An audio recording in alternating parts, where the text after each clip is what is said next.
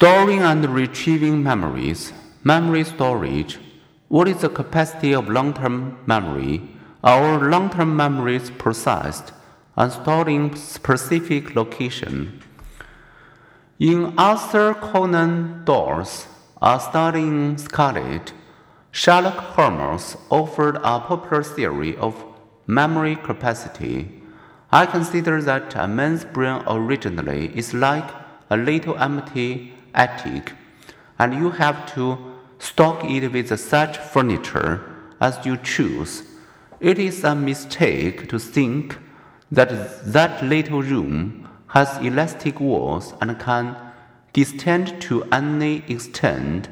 Depend upon it, there comes a time when, for every addition of knowledge, you forget something that you knew before. Contrary to Holmes's memory model, our capacity for storing long term memories is essentially limitless. Our brains are not like attics, which once filled can store more items only if we discard old ones. Retaining information in the brain, I marveled at my aging mother in law, a retired pianist and organist. At age 88, her blind eyes could no longer read music, but let her sit at a keyboard and she would flawlessly play any of thousands of hymns, including ones she had not thought for 20 years. Where did her brain store those thousands of sequenced notes? For a time, some surgeons and Memory researchers recorded patients' similarly vivid memories triggered by brain stimulation during surgery. Did this prove that our whole past, not just view, practice, music, is in there, in complete detail, just waiting to be relieved?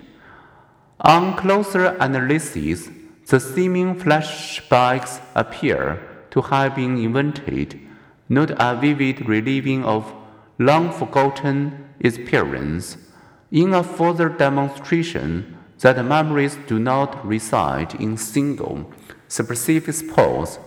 Psychologist Karl Lashley trained rats to find their way out of a maze, then surgically removed pieces of their brain's cortex and retested their memory.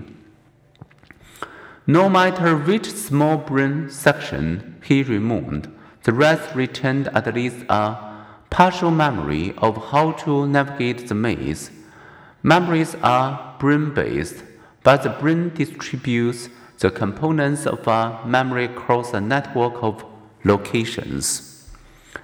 This specific location includes some of the circuitry involved in the original experience some brains tells that fear, when we experience something fear again, when we recall it, the point to remember, despite the brain's vast storage capacity, we do not store information as libraries store their books in single, precise locations instead.